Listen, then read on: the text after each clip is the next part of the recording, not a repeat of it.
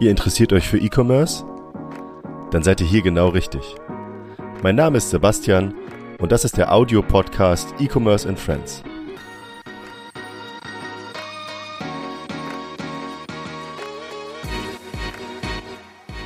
Heute zu Gast Armin Meyer, Gründer und Geschäftsführer der Camedi GmbH.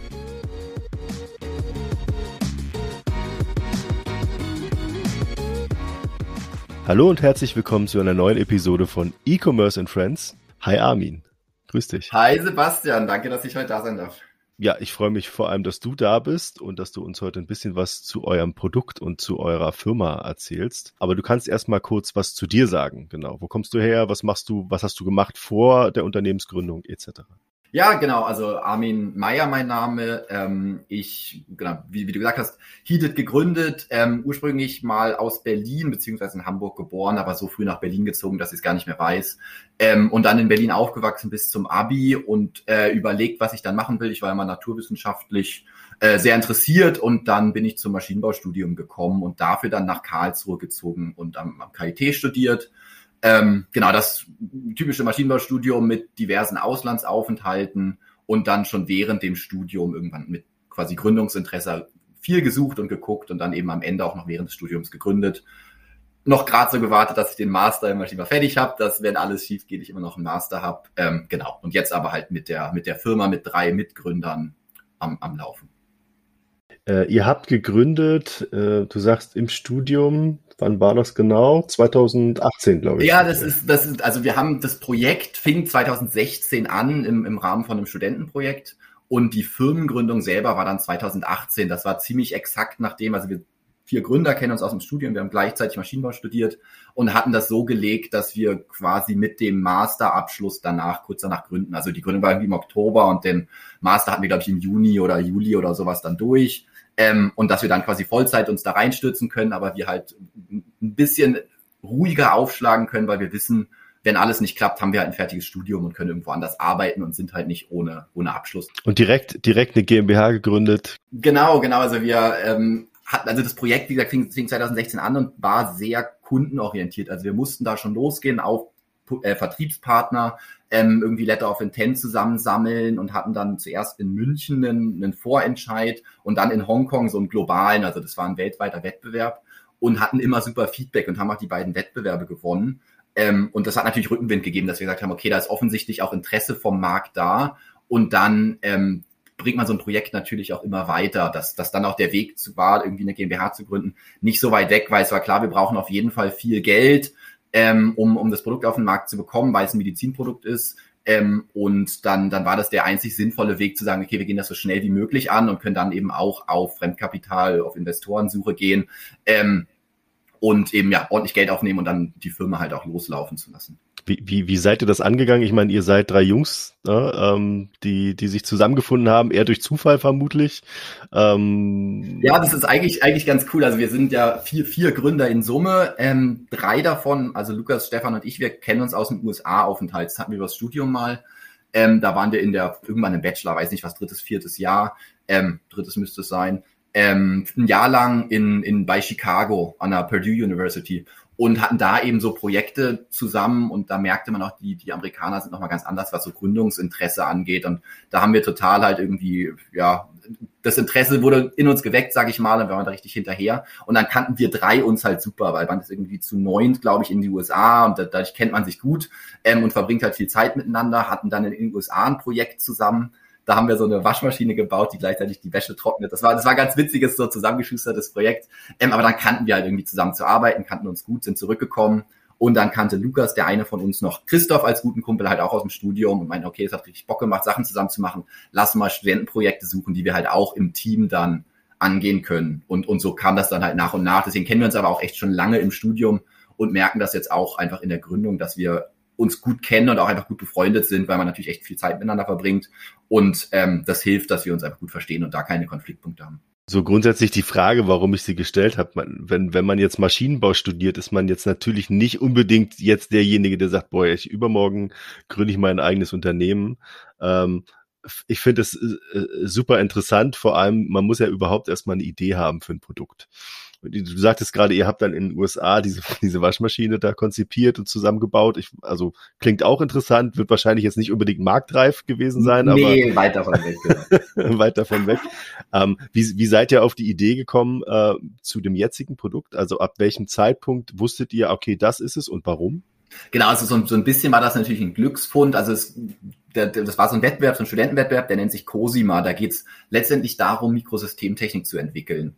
Ähm, und dann haben wir, weil der Kurs geht, glaube ich, irgendwie ein gutes halbes Jahr, ähm, haben wir gesagt, okay, wir machen am Anfang Ideenfindung und der Kurs selber war auch darauf ausgelegt, dass man eben, wie gesagt, Marktinteresse beweisen muss. Das heißt, es war einfach ein Kriterium, als, als wir gesucht haben und haben, glaube ich, über eins, zwei Monate wirklich uns einfach wöchentlich getroffen und aufgeschrieben, also über die Zeit aufgeschrieben, was uns so einfällt und sind immer durchgegangen, ob wir irgendwie eine Idee cool finden ähm, und hatten halt immer nichts, äh, was, was uns so richtig, also wo wir gedacht haben, das können wir als Studentenprojekt auch in der Zeit realisieren und gleichzeitig sind wir der Meinung, das hätte irgendwie auch Marktpotenzial.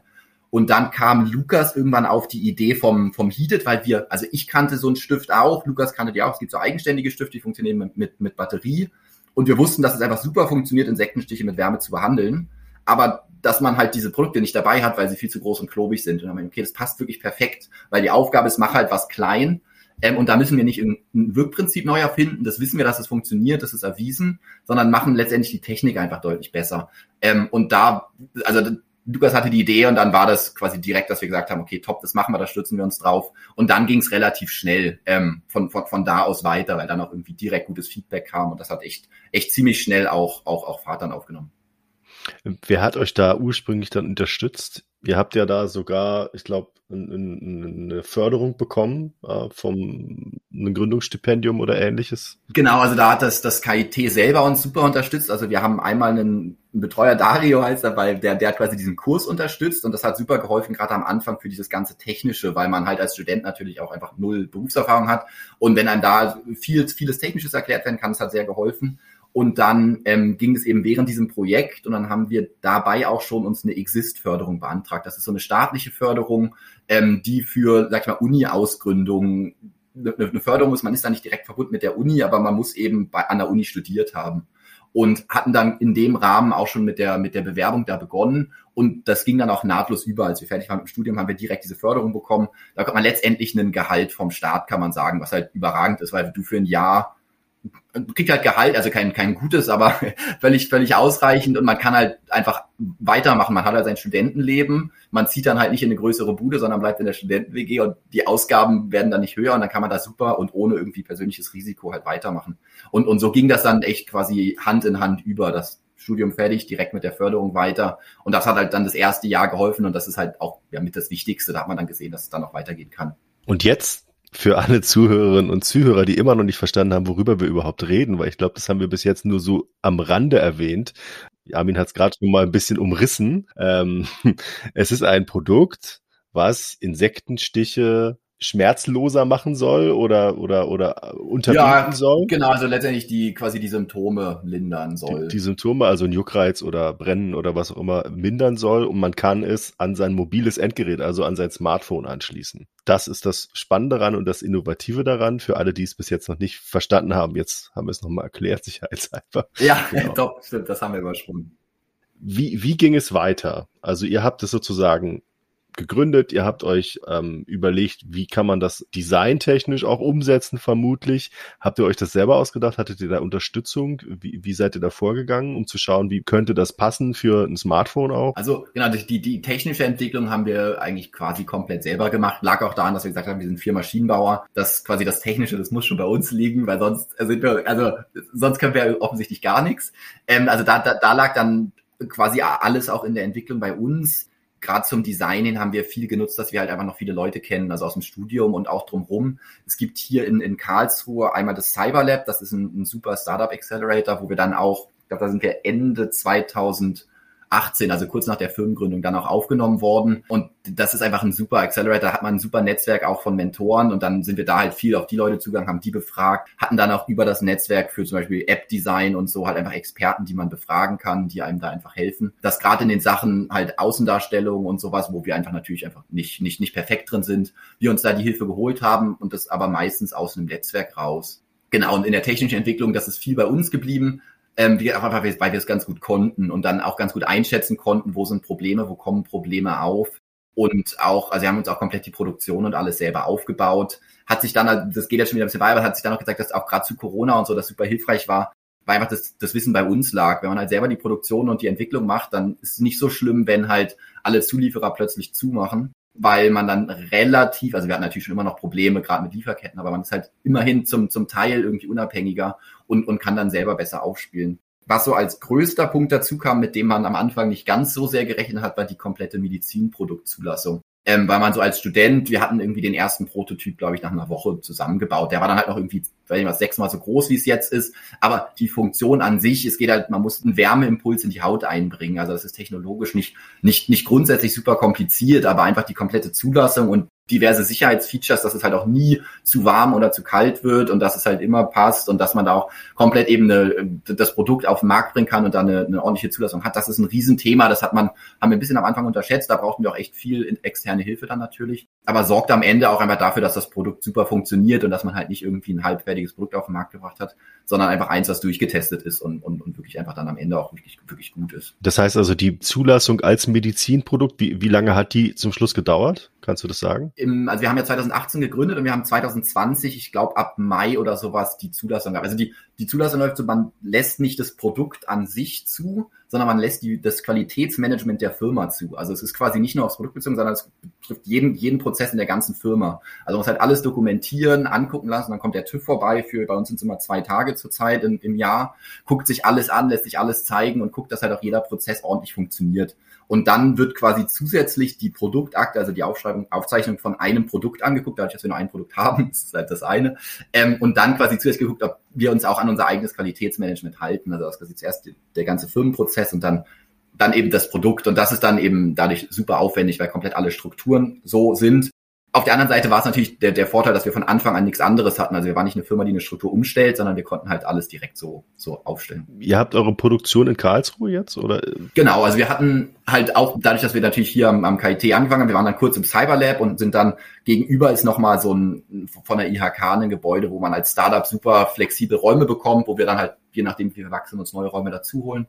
Ähm, und da haben wir uns komplett die Produktion aufgebaut. Also wir machen alles von, wir kriegen so die Platinen halt im Nutzen von Nutzen trennen, in Gehäuse stecken, programmieren, testen, verpacken, verschicken. Das läuft eben alles bei uns. Ähm, auch wie gesagt, weil wir es uns selber aufgebaut haben und selber das Verständnis haben, selber wissen, wie man Testboards machen kann, was für Tests es braucht, welche Fehler man irgendwie wie erkennen kann. Da ist natürlich auch ein bisschen Overengineering von den stolzen Gründern selber mit reingeflossen, aber das, deswegen insgesamt auch einfach eine richtig coole Produktion, die jetzt auch gut läuft. Produktion heißt aber, es ist Endfertigung. Genau, also quasi der Produktionsschritt, den wir nicht können, also es gibt natürlich irgendwie elektrische Einzelkomponenten, die können wir auf keinen Fall selber machen, ähm, die, die kaufen wir uns zusammen und dann gibt's noch eine Elektronikbestückung, also die elektronischen Komponenten eben auf die Platine löten, ähm, das können wir auch nicht. Das, das, da haben wir Zulieferer bei uns, also direkt in der Nähe in, in Baden-Württemberg auch. Ähm, den stellen wir halt die Teile, die bestücken uns die quasi, also löten die Teile auf und ab dann machen wir alles selber. Also vereinzeln, zusammenbauen. Also das ist schon quasi die, die, die meisten Prozesse, aber quasi die am Anfang hochtechnologischen, das ist zu weit von uns weg und das macht auch keinen Sinn, das selber aufzubauen. Dann nehmen wir uns lieber hier einen guten Partner, der nah, nah dran ist, der das super kann ähm, und das ist auch ein Standardprozess am Ende, bloß halt weit davon weg, dass wir das selber machen können. Es gibt ja gerade diesen ja, diesen riesigen Stau um Shanghai herum, ja, wer nicht von gehört hat, ähm, ähm, wo Schiffe darauf warten, beladen, entladen, was auch immer zu werden. Seid ihr davon betroffen, was so einzelne Teile angeht? Nee, also ich habe es ich hab's auch gehört. Ich habe auch so Karten gesehen, wo dann irgendwie die, quasi man sieht schon vor lauter Schiffen das Wasser nicht mehr so ungefähr. Ähm, nee, da sind wir zum, zum Glück nicht betroffen, einfach weil wir halt quasi kaum Komponenten aus, aus, aus China bestellen. Es gibt halt elektronische Komponenten, die gibt's nur von da, da kann man es auch nicht anders machen, aber wir versuchen halt alles, was geht, hier aus der Nähe zu holen und haben deswegen aber auch echt kein Problem. Wir haben jetzt auch mit, mit den ganzen Corona-Lieferthematiken gemerkt, wir legen uns lieber ein bisschen mehr aufs Lager und machen nicht so just in time. Deswegen ist diese, also ich, wir haben keine Lieferung, die da gerade wartet. Wir hatten das vor, als Corona anfang, was war das vor zwei Jahren? Es gibt halt Chips, die nur von da kommen und da war es dann tatsächlich ein Problem, weil die dann halt mit kranker Verzögerung gekommen sind. Aber das ist inzwischen, haben wir das relativ gut unter Kontrolle. Es klingt jetzt für mich nicht so, als wäre es für euch ein Problem, da irgendwie äh, Mittel zu binden, um euch was aufs Lager zu legen. Also finanziell. Also es ist, es ist schon äh, ätzend, also gerade bei den teureren Bauteilen. Das ist halt quasi das, das Hauptproblem, was wir dauerhaft haben, weil wir sind unfassbar saisonal. Also dadurch, dass es halt ein Produkt gegen Insektenstiche ist. Und eigentlich sind alle Leute, also oder fast alle Käufe sind Impulskäufe. Das heißt, wir merken Juni, Juli, August geht halt alles ab. Und äh, in der Zeit können wir nicht so schnell produzieren. Das heißt, wir müssen halt alles vorher auf Lager haben, um dann in der Zeit halt liefern zu können. Und äh, das merken wir schon, dass es halt so ein dauerhaftes ich lege mir möglichst viel aufs Lager, um gleichzeitig aber noch irgendwie das frei zu haben. Geht aber auch nur, wir haben halt diverse Investitionsrunden, wir haben auch einen, einen größeren Kredit bei der Bank, äh, einfach um das letztendlich um Warenbestände vorzufinanzieren, die wir dann halt bei uns hinlegen können. Aber deswegen, dadurch, dass halt das Produkt jetzt auch seit, seit zwei Jahren läuft und es da kein Unterschied, also keine großen Änderungen gibt, ist das alles, alles möglich und, und kein größeres Problem. Aber wie gesagt, das ist schon, dass es einen viel beschäftigt und man sich manchmal wünschen würde, man ist irgendwie ein Großkonzern, der unendlich viel Geld auf der Schublade hat, sich das irgendwie ins, ins Lager legt und nicht weiter darüber nachdenken muss. Da sind wir, da sind wir auf jeden Fall weit von weg. Ich hätte jetzt gleich irgendwie noch 20 Fragen, die ich auf die Sachen, die du gerade erzählt hast, stellen wollen würde, aber ich würde gerne noch mal kurz zurückspringen. Einmal zum Thema Produkt beziehungsweise zum, zum ursprünglichen Gründungsthema, hattet ihr irgendwann die Idee oder habt es mal gemacht, habt ihr mal Crowdfunding gemacht? Ja, genau, das war tatsächlich ein guter Punkt, da habe ich quasi übersprungen. Also wir haben 2018 gegründet und 2020 konnten wir erst auf den Markt, einfach wegen der Zulassung. Ähm, und wir haben uns aber gedacht, okay, also wir können halt nicht so richtig Marktfeedback bekommen, einfach weil wir es nicht dürfen. Ähm, oder zumindest nicht mit, mit dem fertigen Produkt oder also wir können nicht einmal Produkt verkaufen, was nicht zugelassen ist. Und deswegen haben wir gesagt, naja, wir wollten aber in 2019 den Sommer mitnehmen, um irgendwie zu erfahren, wird das Produkt gekauft und hatten deswegen dann über Start Next, das ist letztendlich eine deutsche Crowdfunding-Seite, also Kickstarter für, für deutsche Unternehmen, darüber eine, eine Crowdfunding gestartet und halt dann natürlich gesagt, hey, mit dem Geld können wir uns dann halt die weitere Zulassung leisten und, und wenn es da mal was wird, was jetzt jetzt zum Glück geworden ist, dann bekommen die das Produkt, also die haben es dann auch als erstes bekommen und es hat natürlich für uns extrem viel gebracht, weil wir in, in Kommunikation mit eigentlich allem, mit Vertriebspartnern, mit Investoren, mit jedem zeigen konnten, hey, wir haben hier, ich weiß nicht mehr genau, was es waren, das waren irgendwie 3000 Vorbestellungen, 5, ich weiß, ich weiß echt nicht mehr genau, ein paar tausend Vorbestellungen. Das hilft natürlich total, dass man sagt, die haben Leute das Produkt gekauft und die haben da, waren dafür auch willig Geld auszugeben. Äh, was auch gleichzeitig hat uns natürlich nochmal gepusht, weil wir wussten, viel sind natürlich auch Freunde und Bekannte, die man dazu animiert hat. ähm, und wenn es dann nichts wird, ist, ist noch viel schlimmer. Genau, aber wenn es dann nichts wird, dann weiß jeder, es ist nichts geworden. Das hat dann quasi auch nochmal andersrum dafür gesagt, okay, das, das muss halt funktionieren, weil man, man will nicht jedem, den man kennt, sagen, hey, ich habe dafür Werbung gemacht, aber jetzt kriegst du nichts. Sag mal, no, no risk, no fun, ne? So genau, genau. Es hat auf jeden Fall das Risiko nicht, nicht, nicht verringert, aber es hat, es hat gut funktioniert und es hat echt viel gebracht. Also auf, auf jeden Fall. Auf das Thema Vertriebs- und, und Marketingkanäle kommen wir nachher nochmal. Ähm, ich, ich, ich war nur interessiert, ob ihr, ob ihr Crowdfunding überhaupt mal in Betracht gezogen habt, das, ähm, weil Finanzierung ist ja immer so eine Sache. Ähm, ich würde gerne noch mal wissen, was war denn neben der Medizinproduktzulassung, also Zulassung, wir haben ja jetzt verstanden, okay, es wird im Grunde eher der Unternehmensprozess oder die Gesamtmenge äh, der Prozesse im Unternehmen zertifiziert. Was war die nächste große Herausforderung? Also du brauchst sozusagen einmal das Gerät, das Gerät muss irgendwie kompatibel sein mit dem Endgerät, wo es reingestöpselt wird. Und dann brauchst du logischerweise, um das Ganze zu steuern, auch noch eine App. Davon hast du ganz kurz vorhin was erzählt. Wie ist das, wenn du, ähm, ihr habt jetzt ein Android-Produkt und ein Apple-Produkt? Also sprich kompatibel. Genau, also wir vergessen immer so ein bisschen die, die technischen Meilensteine, weil die halt komplett bei uns liegen. Ähm, aber wie du sagst, also es, es gibt ein Android und ein Apple-Produkt. Wir waren auch mit Apple immer deutlich hinten dran, ähm, weil Android deutlich einfacher ist. Da ist halt äh, viel Open Source und ähm, die ganzen Produkte sind halt frei verfügbar. Bei, bei Apple gibt's dann nochmal eine eigene äh, Apple, also es gibt ja dieses MFI, dieses Made for, for iPod heißt das noch, aber eigentlich für, für, für inzwischen iPhone und alles, ähm, eine eigene Zulassung, da muss man da halt, kann man nur über Apple einzelne Komponenten kaufen. Das hat dann natürlich da auch nochmal irgendwie Lieferzeiten. Da geht das da nochmal ein eigenes Testlabor. Ist von denen aus verständlich, die haben begrenzt viele Handys, die können es dann auch ordentlich durchtesten. Hilft natürlich am Ende, weil da gibt es tatsächlich ja quasi eine Produktzulassung. Also die kriegen die ins Testlabor, testen die durch und sagen am Ende, ja, das passt, das macht auch kein Handy kaputt, das zieht nicht irgendwie unnötig Akku, das macht nichts irgendwie Quatsch. Ähm, und ist aber halt einfach ein, ein Zeitinvest und natürlich auch finanziell kostet das natürlich auch was da im Testlabor und alles hier und da. Auch wenn das, das Finanzielle da gar nicht so hoch war. Das waren eher einfach Zeiten, die wir warten mussten. Ähm, genau, und das waren einfach größere Themen. Also einmal die, die Produkte natürlich in der technischen Entwicklung, ähm, und dann die App dazu, genau wie du, wie du meinst auch. Da ist dann auch, wir haben halt Android, einfach dadurch, dass die Hardware schneller ging, natürlich auch das, die App früher gehabt. Und dann Apple, ich glaube, irgendwie drei, vier oder fünf Monate sogar später gelauncht. Aber da, da kamen eben mehrere Punkte zusammen. Da kamen eh einfach die Bauteile nicht. Und dann kam halt irgendwie dazu, dass noch andere Probleme sind. Also es war quasi aus, aus mehreren Richtungen, die wir einfach nicht beeinflussen konnten, dass es nicht schneller ging. Und dann lief das halt ein bisschen hinten dran. Aber inzwischen hat das jetzt auch aufholen können, glücklicherweise. Es hat lange genug gedauert, aber jetzt haben wir einfach beides da. Ist es so, dass, dass ihr das sozusagen regelmäßig wie, wie beim TÜV äh, nochmal nachweisen müsst bei Apple? Dass das funktioniert? Genau, aber bei Apple läuft es anders, weil bei Apple das tatsächlich so eine Produktzulassung ist, müssen wir das pro Änderung machen. Also wenn es halt irgendwie eine Änderung am Produkt gibt, die äh, Auswirkungen auf irgendwas haben, dann muss man das letztendlich quasi neu, die haben einmal so ein, so ein Tool, das halt irgendwie automatisch irgendwas durchtestet, die Software, und dann schickt man das denen nochmal, die sagen dann nochmal ja oder nein. Ähm, aber das geht relativ flott, also quasi der Prozess am Anfang war relativ kompliziert, das mal zu verstehen, aber wenn man das mal weiß, was da passiert, dann, dann geht's eigentlich ganz gut. Ähm, und dann gibt's halt eine Änderung, man schickt denen das, man kriegt eine neue Zulassung. Das, also nach außen merkt das keiner und ähm, nach innen ist das auch echt kein, kein Prozess mehr, der wirklich viel zieht inzwischen. Die, die Funktionsweise ist ja letztendlich, ähm, das Gerät verbindet sich, man ruft die App auf und sagt in der App, ich habe da einen Mückenstich und klickt dann irgendwo drauf. Genau, also wir wollten es halt so, so simpel wie möglich machen. Also am, am Ende ist es ein Temperaturimpuls in die Haut. Also ich brauche eine Temperatur für eine gewisse Dauer. Und das durch Feedback letztendlich, wenn man Kundenrezensionen fragt, wenn man, wenn man Kunden direkt fragt, sagen viele entweder es ist mir zu warm, es ist mir zu kalt, es ist mir zu kurz, es ist mir zu lang.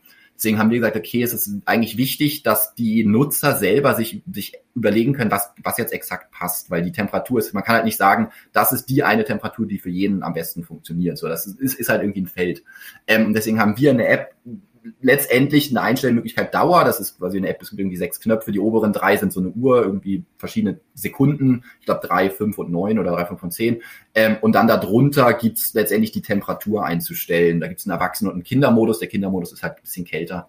Ähm, und dann drückt der Nutzer da drauf, drückt auf Start, das heizt vor, das geht nur ein paar Sekunden je nachdem, wenn man es halt ein bisschen heißer will, braucht es halt eine Zehntelsekunde länger, keine Ahnung. Und dann drückt man das eben auf die Hautpartie, genau. Und deswegen, äh, eigentlich hat die App quasi diese paar Knöpfe, die man klickt und ein Menü, um uns zu kontaktieren, falls man irgendwelche Fragen hat. Das ist so, so ungefähr alles, was da gibt. Keep it short and simple, genau. Also was das Produkt angeht, ich glaube, ich habe es jetzt verstanden, wie es funktioniert. Ich hoffe, die Zuhörerinnen und Zuhörer auch. Falls ihr noch Fragen dazu habt, könnt ihr euch natürlich regelmäßig gerne an mich wenden oder auch gerne an Armin. Ich werde ihn dann in die Show Notes verlinken. ja, genau. Oder ihr Unser Support freut sich bestimmt richtig, genau, auch. Genau. Ähm, vielleicht können wir jetzt ähm, ähm, vom Produkt einmal übergehen in Richtung ähm, ich, großes Feld Marketing, Vertrieb. Du meintest ja vorhin, ihr habt zum Beispiel über diese Crowdfunding-Kampagne, die eine, die gemacht habt, ihr relativ viele Kontakte auch knüpfen können, vermutlich als ihr dann versucht habt, das Ganze irgendwie auf feste Beine zu stellen und es zu finanzieren. Wie, wie war so das erste Feedback, nachdem die Leute ihr Produkt bekommen haben? Also, das war so, was mich noch interessieren würde. Das war sehr positiv. Also zum, am Anfang war es ein bisschen schlecht, weil wir halt früher fertig sein wollten, aber da hatte einfach die, äh, das Corona hat komplett uns die, die die, die TÜV-Thematik kaputt gehauen, weil wir da halt, also da hat es einfach überall Verzögerungen gegeben, die null bei uns lagen, aber uns auch niemand sagen konnte, wie lange das geht. Und das war ziemlich, ziemlich hakelig in der Kommunikation mit den, mit den Kunden. Ähm, oder mit den Käufern da halt, ähm, weil die, wir haben denen halt gesagt, Leute, wir wissen einfach nicht, wann geht. So, ähm, und am Anfang dachte man noch, man weiß es und das hat halt ein bisschen ausgedrückt. Das heißt, da war es am Anfang eher schleppend, weil aber völlig verständlich, wenn ich das halt drei Monate lang mir gesagt wird, ich weiß nicht, wann du es bekommst, würde ich mir auch denken, okay.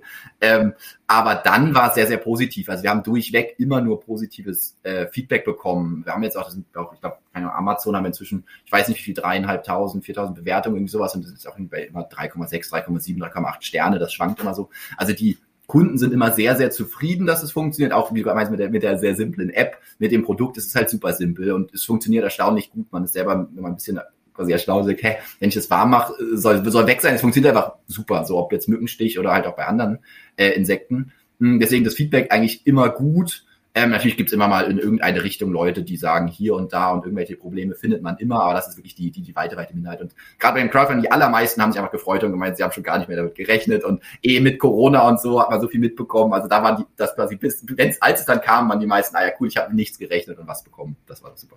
Okay, das ist sozusagen nochmal der, Über der Überraschungseffekt gewesen. Ja, aber, genau. aber interessant, dass ihr sozusagen gleich ganz am Anfang äh, mit dem Launch schon äh, die, den, den ersten ich sag mal, größeren Stein zu bewegen hattet, was Kundenkommunikation anging. Ähm, was waren so eure Learnings? ist schwer zu sagen, wir haben halt versucht, das die ganze Zeit möglichst offen zu kommunizieren und ich glaube, das war auch super, weil wenn man halt immer also sagt, ja, es kommt dann und dann und dann kommt es nicht, ist man halt mehr verärgert, als wie wir es dann halt versucht haben zu sagen, hey, wir kriegen hier halt Teile nicht und wir wissen halt auch nicht wann. Also quasi das, das war schon das Ding den Leuten, also weil die, die allermeisten haben ja Verständnis und es gibt dann immer das eins, zwei Prozent, keine Ahnung, die regen sich auf, weil die finden eh was, um sich aufzuregen. Ähm, und deswegen einfach offen kommunizieren. Gerade gerade am Anfang von Corona hatte absolut jeder Verständnis, dass irgendwas nicht funktioniert. Ähm, und also wir haben es auch nicht einfach auf Corona geschoben, es war einfach nicht in unserer Hand, wir konnten da nichts tun. Und dann, dann hat es auch einfach gepasst. Also deswegen offen kommunizieren hat, hat sich immer gelohnt. Wie, wie ist das wenn ihr positives Feedback bekommt zu einem Produkt, also zu dem Produkt ja eigentlich, wie machen die Kunden das, machen die Kunden das publik oder, oder seid ihr in aktivem Austausch, was so Social Media zum Beispiel angeht, weil das ist ja auch eigentlich ein Produkt, was man, glaube ich, ganz gut über Social Media Kanäle vermarkten kann. Das ist irgendwie innovativ, das ist frisch, ja, genau, total. Also wir sind natürlich auch auf Facebook, Instagram und so unterwegs ähm, und freuen uns da auch immer über positive Kommentare. Wir achten auch darauf, dass wir die selber immer kommunizieren, weil meistens kriegt man eher mit, wenn jemand sich aufregt und dann verzerrt das so ein bisschen das eigene Bild.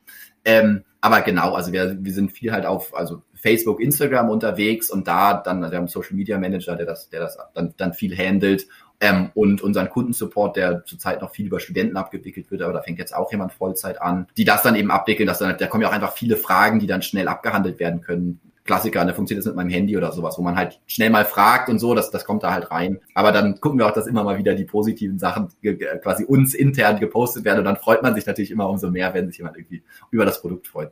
Okay, aber ihr, ihr sagt jetzt nicht aktiv zu jemandem, hey, willst du nicht mein Influencer sein oder so? Teilweise, also ich bin, ich bin selber nicht im Influencer-Marketing drin. Wir haben das immer mal wieder probiert und, und haben auch ein paar Influencer, die das, die das richtig cool machen. Das sind dann halt nicht, nicht jetzt irgendwie so Riesen-Influencer, weiß ich was, aber ähm, halt, halt so kleinere. Ähm, das, das funktioniert cool. Da sind wir auch echt, echt glücklich über die, aber das ist insgesamt nicht ein super einfaches Thema und dadurch auch, dass es so saisonal ist, muss man da auch immer echt genau planen, dass es zur richtigen Zeit kommt. Beim Januar kauft halt keiner was gegen Mückenstiche. Ist, ist einfach so. Ist ein cooles, cooles Ostergeschenk oder Weihnachtsgeschenk. Ja, wir hatten jetzt, genau, wir hatten jetzt zu Ostern extra verschiedenfarbige Heated im Angebot. Das, das quasi äh, zu den Ostereiern, äh, das quasi ähnlich zu den Ostereiern man auch noch farbige Heated kaufen kann. Ja, das waren fancy Farben, das war so Pastelltöne, glaube ich. Ja, genau, die waren so schön und leuchtend. Das, das, das macht uns immer Spaß, das, so, so Farben, die man gut sieht. Ihr habt jetzt zwei, also sprich, ein, im Grunde ein Produkt für zwei Betriebssysteme. Wie teilt sich das auf? Also in eurer kleinen Blase sozusagen, also wie, also wie schätzt ihr das ein? Ist es eher so ein Apple-Nutzer, der sowas kauft, oder ist es eher der Android-Nutzer, der sowas kauft? Genau, es ist, man, man kann es nicht ganz eindeutig sagen, was ein bisschen uns auch die Zahlen verzerrt, ist, dass Apple immer so ein bisschen hinterhergehangen hat. Das quasi dann war immer die Frage, ist das jetzt ein Nachholeffekt oder ist das einfach ein grundsätzlich? Ähm, grob kann man sagen, es ist so irgendwie ein Drittel Apple, zwei Drittel Android, Richtung vielleicht 60, 40 sowas. Ähm, also dass quasi Apple weniger verkauft wird, aber gleichzeitig gibt's ja auch in, in Deutschland, also Deutschland sind mit Abstand unser stärkster Markt, deutlich weniger iPhones. Also quasi auf den Nutzer gerechnet ist der Apple-Nutzer deutlich wahrscheinlicher es zu kaufen, ähm, aber halt in der großen Summe dann, dann nicht. Du sagst, Deutschland ist euer stärkster Markt. Wo seid ihr noch unterwegs und, und mit welchen Kanälen sozusagen? Genau, also wir halt hauptsächlich Deutschland, einfach, wenn natürlich von hier kommen und viele auch einfach, ja, Presse hatten und, und Aufmerksamkeit um über diverse Startup-Wettbewerbe und so. Wir sind EU-weit auf jeden Fall, also zumindest theoretisch kaufbar. Also hauptsächlich Amazon war am einfachsten, das, das lief da nicht los. Wo wir jetzt gerade dran sind, sind noch diverse Shops anzubinden, einfach um da auch eine Präsenz zu zeigen. Und aber quasi eigentlich im Online-Geschäft hauptsächlich läuft es gerade über Amazon. Und ähm, also letztendlich haben wir gerade einen dran, der quasi guckt, auch irgendwie in Spanien, Portugal und so, so Marktplätze anzubinden. Das geht ja bei euch. Also ich habe mal bei euch in der Babyliste durchgeguckt, was man, was, was eh quasi eine Anbindung hat. Also da, da kann man dann ganz gut irgendwie Sachen einfach sich rauspicken, da, da man weiß, das funktioniert dann auch ganz gut und ist technisch zumindest drin. Ähm, in manchen Ländern haben wir dann Geschäftspartner, die uns halt einfach größere Stückzahlen abnehmen und sich selber drum kümmern.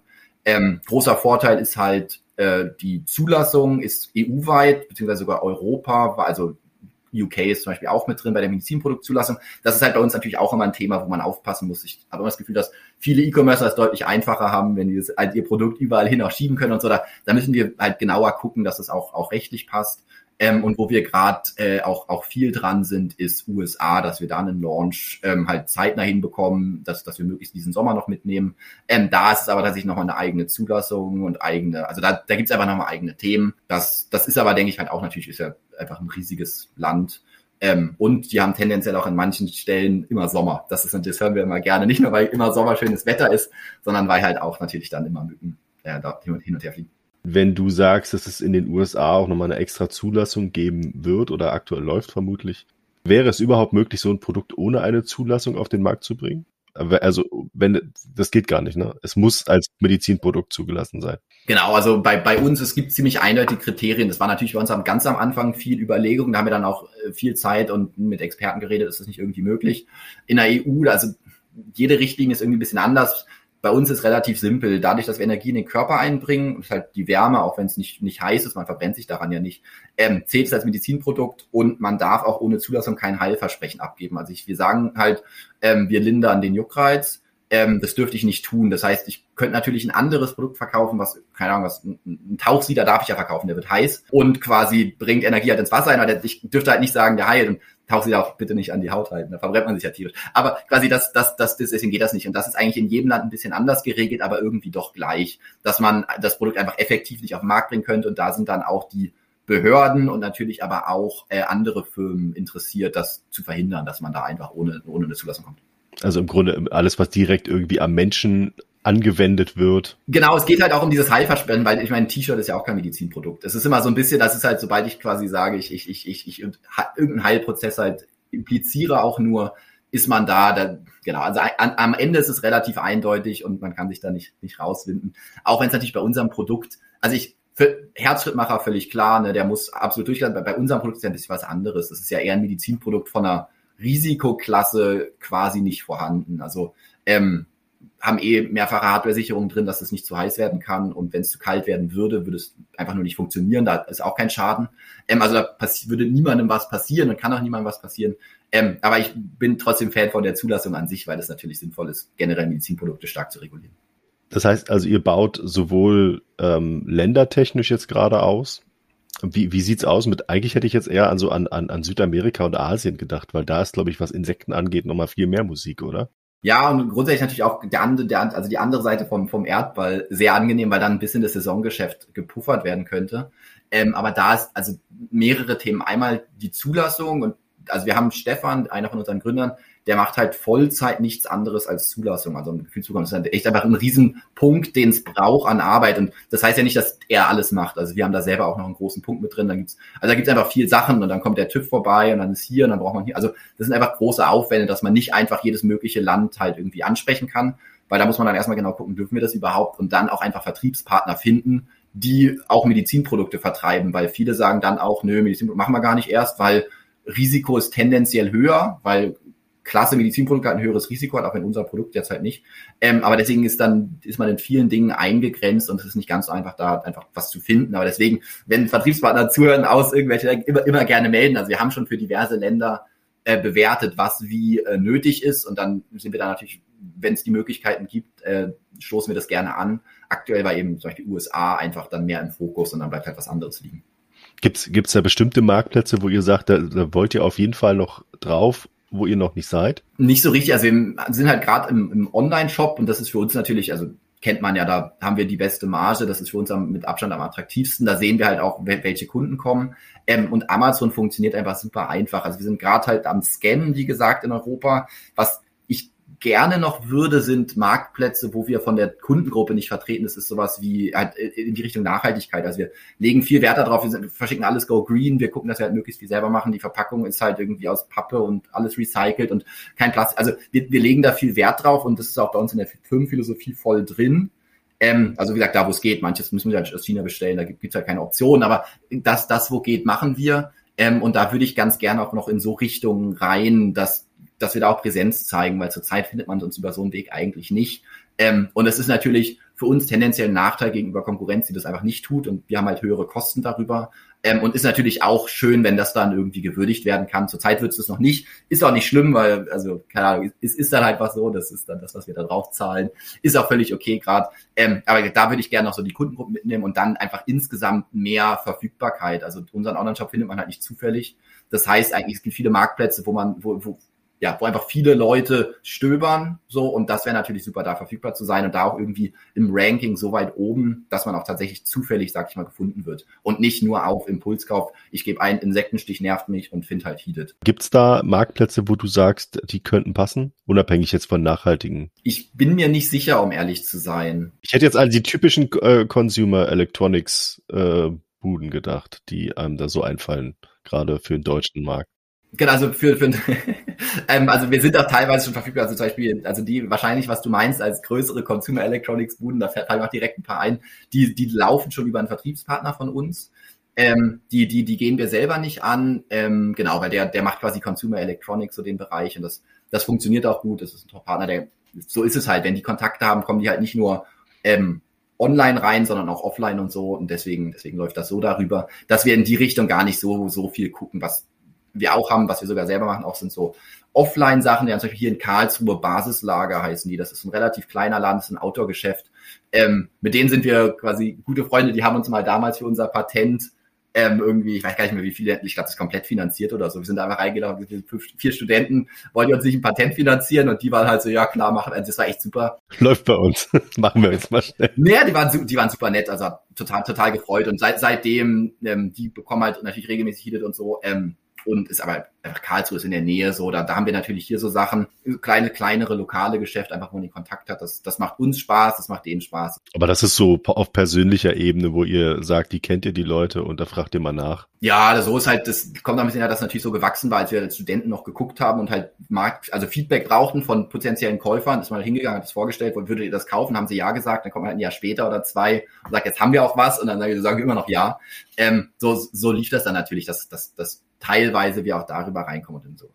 Also ich, ich hätte jetzt gedacht, ganz ehrlich, sowas kannst du in jedem Späti in Berlin einfach hinlegen im Sommer. An, an sich, wenn du uns da reinbekommen kannst, gerne. Genau, das Ding ist halt immer der Sommer. So, die Leute wollen es dann halt haben und das, was halt im August, September nicht weg ist, ist teilweise dann ein bisschen schwerer noch. Also doch, im September gibt's schon noch Verkäufe und im Oktober dann auch und dann ist auch irgendwann wieder irgendwie Black Friday und dann ist auch wieder gleich Weihnachten. Also ein bisschen geht schon immer. Aber es macht es ein bisschen komplizierter natürlich einfach in der ganzen Abstimmung weil man eigentlich alles gleichzeitig liefern muss und dann die Verkäufe stattfinden und dann weniger passiert. Was, was, was sind eure Saisonspitzen? Du hast gerade Black Friday gesagt. Ist das so? Ja, aber nee, also Black Friday ist, ist nicht so gut wie ein guter Sommertag. Also das ist einfach so extrem Impulskäufe, dass, also wenn, wenn im Sommer das, die, die Sonne scheint, dann ist, dann geht's einfach am meisten ab, weil dann denken die Leute gerade an einen Insektenstich, geben es ein und kaufen. Und, und vermutlich online am, am, am stärksten aktuell. Ich meine, ein bisschen verzerrt, weil wir selber nur online richtig tracken können, deswegen merken wir halt okay. nur online.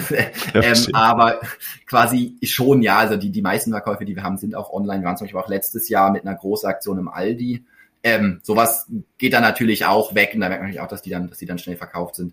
Ähm, aber quasi das, das hauptsächlich ist tatsächlich Online-Geschäft, ähm, weil man geht halt meistens auch am Handy rein. Zielgruppe ist, ist natürlich auch so, dass die Leute gerade Verbindung mit dem Smartphone und so ist eine jüngere Kundengruppe natürlich ein bisschen affiner für zu sagen, ja klar, kann das funktionieren und passt auch und funktioniert auch. Ähm, und, und, und je älter die Leute werden, desto skeptischer ist man natürlich teilweise. Also wir haben echt auch viele ältere Kunden, die das cool finden und so. Also nicht, dass das jetzt irgendwie falsch rüberkommt. Also da sind, da sind auch genügend Leute fit und so, aber grundsätzlich natürlich die Skepsis, je jünger die Leute sind, geringer. Also auf welchen Wegen kommen die, also mal unabhängig jetzt vom klassischen Marketing, äh, dass du von mir aus eine Anzeige schaltest oder ähm, das Social Media publik machst, wenn du jetzt sozusagen organische Suche betrachtest, wie, wie finden euch die Leute? Also was gibt man da ein? Tatsächlich dieses Mückenstich nervt mich, was, was kann ich tun? Oder? Ja, genau, also ich habe gar nicht genau im Kopf, aber sowas wie Insektenstich und sowas. Also Heated selber hat tatsächlich auch schon ein bisschen Markennamen bekommen. Also einfach dadurch, dass wir viel, waren irgendwie bei Galileo und also bei, man, das, das passiert schon, ähm, aber dann tatsächlich genau sowas wie Insektenstich, Juckreiz, dass, dass wir auch natürlich Werbung schalten, aber teilweise auch gar nicht so schlecht gerankt sind ähm, dass es einfach organisch dann darüber kommt. Aber wir merken auch, das allermeiste läuft halt direkt über Werbung, die dann halt irgendwie auf Facebook, Insta geschaltet ist und, und die Leute direkt zu uns schiebt und, und dann die Leute halt kaufen, weil sie es irgendwie vielleicht schon mal gehört haben, vielleicht noch nicht, aber das Prinzip kennen. Ähm, genau, das funktioniert aber am allerbesten mit Deutschland.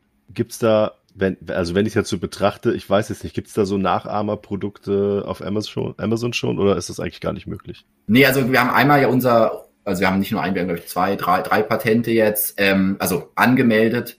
Ähm, die sind noch nicht durch, aber letztendlich schützen die das sehr, sehr weitreichend. Ähm, also da gibt's noch nichts und sehen wir auch nicht kommen. Also zum einen ähm, wir einfach dadurch, dass unsere Patente das dann völlig wegblocken. Ähm, und zum anderen, weil natürlich die Medizinproduktzulassung, so sehr sie für uns eine Hürde ist, auch für jeden anderen eine Hürde ist. Also man bringt halt nicht, genau, bringt halt nicht einfach schnell so ein Produkt raus, weil also wenn es von extern kommt, dann ist die Frage, ob es überhaupt importiert wird, weil wenn der Zoll das richtig klassifiziert, sagt er dann direkt, kommt, wo ist die Zulassung, kommt nicht rein. Direkt also, Müll. Ja, ja. Genau, direkt. Also das, das ist natürlich quasi das, was es für uns schwerer macht, macht es für alle anderen auch schwerer. Das heißt, das kann man natürlich auch so und so sehen. Ähm, deswegen Nachahmerprodukte sehen wir noch nicht. Ähm, vermuten wir auch nicht, dass da was kommt, zumindest nicht halt in dem Punkt, Behandlung, also in Kombination mit dem Smartphone, irgendwas Eigenstehendes. Ist, ist sozusagen genau das, was, was ich jetzt auch meinte. Das ist, ist ja sozusagen nicht das Prinzip Wärme einbringen, sondern das Technische dahinter, was ja patentiert ist, genau. Genau, genau. Wir haben quasi einmal ein Patent auf die, auf das umfangreiche, so auf das Kopplung mit dem mobilen Endgerät und dann auch noch in die technische Umsetzung selber ins, ins Detail gehen, dass wir das halt gut abschützt haben und deswegen da, da, da ziemlich, ziemlich zuversichtlich. Dann, dann würde ich jetzt gar nicht auf die anderen Produkte eingehen, die es da vielleicht noch gibt. Hm, ich habe jetzt gelesen, ihr habt eventuell also unabhängig, dass ihr ja international so ein bisschen expandieren wollt, noch was vor dieses Jahr oder nächstes Jahr, was ihr noch auf den Markt bringen wollt, oder wollt ihr euch erstmal nur auf euer Produkt fokussieren? Also genau, aktuell ist tatsächlich Fokus auf dem, auf dem Heated, ähm, weil wir es jetzt zum ersten Mal hinbekommen, dass wir auch einfach Bestand haben. Ähm, das, das gab immer, also, also ich habe es ja vorhin gesagt, dass es jetzt inzwischen ganz gut ist, es hat bis Januar oder so gedauert, dass wir wirklich beides vorrätig hatten, also Android und Apple ähm, Heated. Und jetzt wollen wir mal die erste Saison so richtig mitnehmen mit voller Power und nicht sagen müssen, wir müssen Marketing drosseln, weil wir keine Produkte haben und so. Ähm, und das ist einfach der absolute Fokus, weil die, die Sommermonate müssen halt funktionieren, weil da passiert halt alles, was quasi im Jahr dann passiert. Ähm, und danach äh, sortiert man sich und dann gucken wir nochmal, wie es ist, ob es dann irgendwie Weiterentwicklung, Folgeprodukte, das, das gibt natürlich viele, wir sind, wir sind sehr umtriebig, es gibt viele Ideen, aber nichts, was, was spruchreif wäre. Und jetzt gerade ist halt tatsächlich quasi, jetzt kommt der Sommer, die nächsten vier, fünf Monate zählt es einfach heated verkaufen und, und, und möglichst viel eben an, an, an die Leute bekommen. Ich finde, das war ein super Abschlussstatement.